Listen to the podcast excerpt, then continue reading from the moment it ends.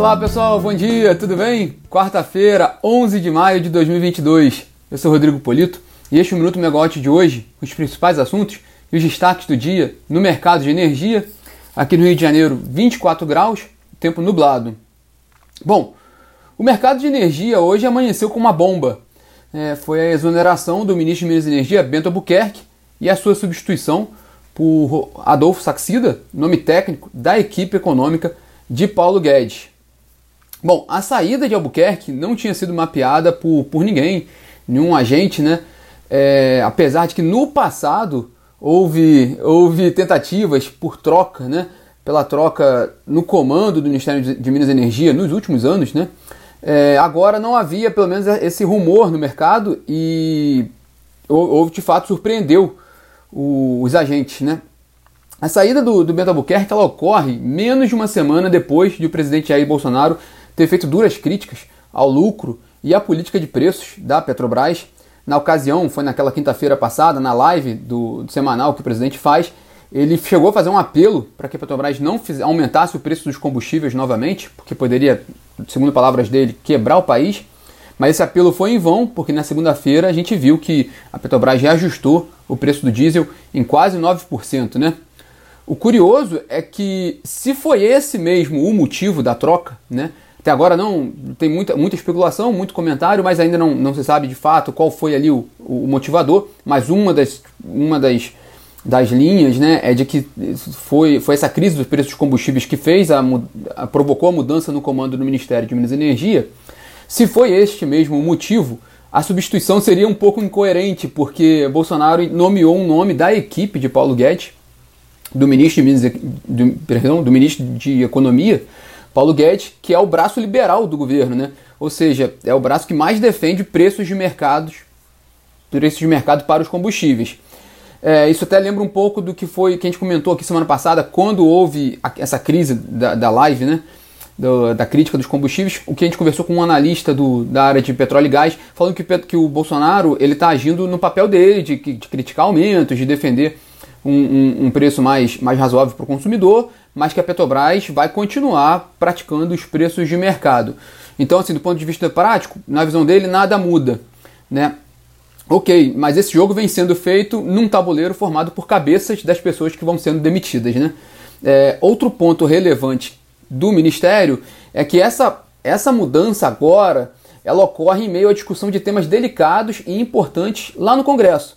Né? Apenas para listar alguns pontos aqui, tem o PL 414, né, da modernização do setor elétrico e de abertura do, do mercado, que era uma das bandeiras de Bento Albuquerque, e que cujo parecer né, para o, para o substitutivo desse projeto ainda vai ser apresentado pelo, pelo relator, o deputado e ex-ministro Fernando Coelho Filho.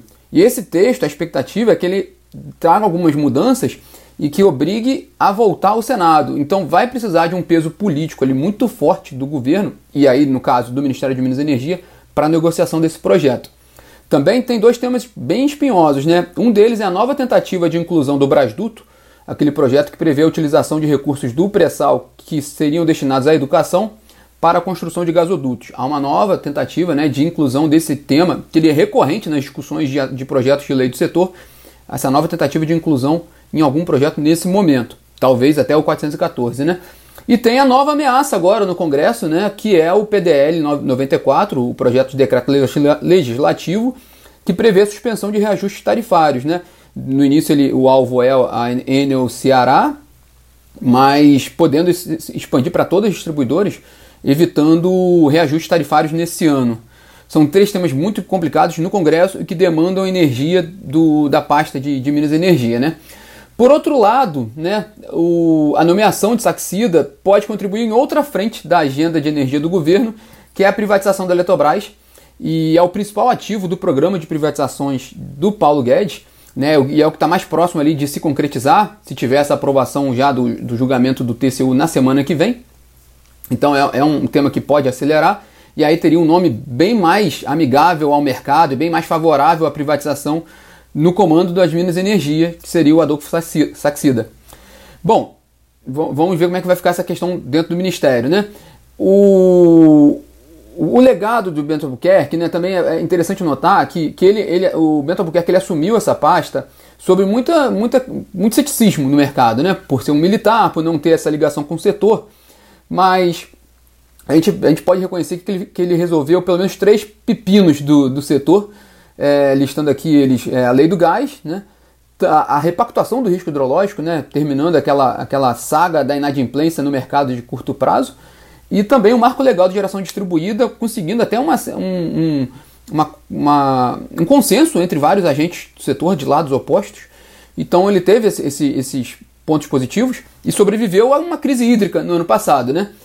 Pelo lado negativo, ficou faltando a mudança na lei do pré-sal, que, era uma, que era uma bandeira também dele e do governo, para retirar aquela, aquela, aquela, aquela preferência que a Petrobras tem de 30% nas áreas de partilha, inclusive também mudando o regime de partilha para passar para concessão, né, o que é um regime bem mais amigável ao mercado.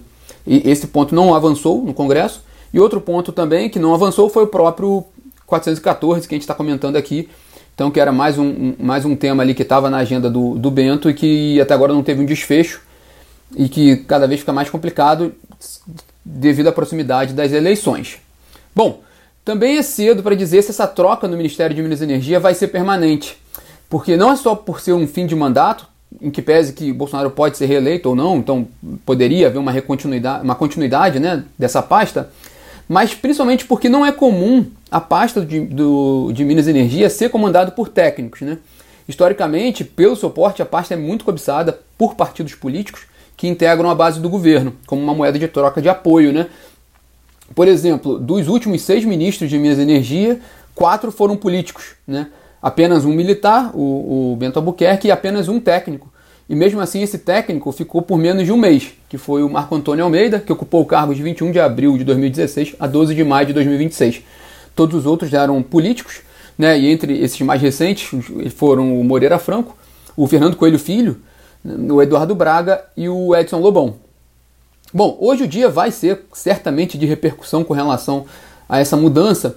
É, no mercado de capitais, a gente pode olhar o que, que pode vir ali de Petrobras e de Eletrobras, qual vai ser a reação dos investidores com relação às duas estatais. No caso da Petrobras, por causa dos preços de combustíveis, no caso da Eletrobras, por causa da, da privatização da Eletrobras. Mas a Petrobras hoje ela também deve ser influenciada pelo preço do Brent, que tem subido forte, estava quase 4% de alta hoje. Isso deve impactar positivamente a variação das ações da Petrobras hoje. Bom, vamos completar a agenda do dia de hoje, né, dessa quarta-feira. Né? É, acabou de sair o IPCA, a inflação oficial do mês de abril, divulgada pelo IBGE. O mês de abril teve uma inflação de 1,06%, é, com isso um acumulado de 12,13% nos últimos 12 meses. Né? A, a, inflação acumulada dos últimos 12 meses chegou a, superou agora 12%, está com 12,13%. Lembrando que em março teve aquele, aquela, ainda teve uma, uma pancada maior, né, que foi 1,62% de inflação. É, nessa inflação agora de abril, dois, dois dados interessantes, principalmente relacionados ao nosso mercado. Né? Os preços dos combustíveis tiveram um peso relevante, né, com uma alta de 3,2% em abril. E o preço da energia teve um recuo por causa da bandeira, né? Desde 16 de abril voltamos para a bandeira verde, né? acabou a bandeira escassez hídrica. Isso teve um efeito no IPCA de abril de uma queda de 6,27% nas tarifas de energia dentro do IPCA. Já já a gente vai subir matéria também na, na Megawatt explicando esses dados da inflação de abril, principalmente sob o olhar do mercado de energia.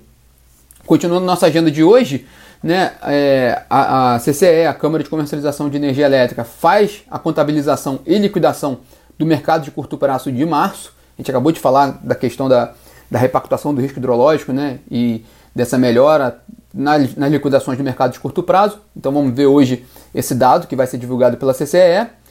Tem a teleconferência da Alupar sobre o resultado do primeiro trimestre de 2022. E tem a divulgação no fim do dia, a gente ainda está na temporada de balanços, né? Tem a divulgação no fim do dia de resultados importantes da Light, da Copel e da Braskem no primeiro trimestre de 2022. E aqui na Megawatt, hoje também, a gente tem um novo episódio da série de podcast Megacast Convida, né, agora com o presidente da Casa dos Ventos, o Lucas Araripe. Já já vai estar disponível também nas plataformas de streaming e no nosso, no nosso site, megawatt.energy.